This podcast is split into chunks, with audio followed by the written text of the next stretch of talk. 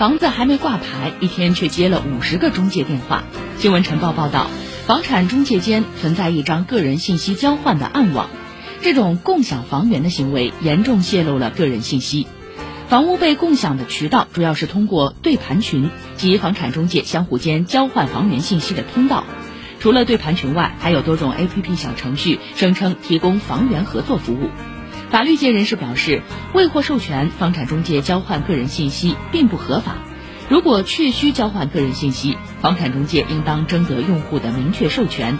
不仅要对交换目的进行释明，同时还需要就接受个人信息一方的具体联系人、联系方式等信息向用户告知。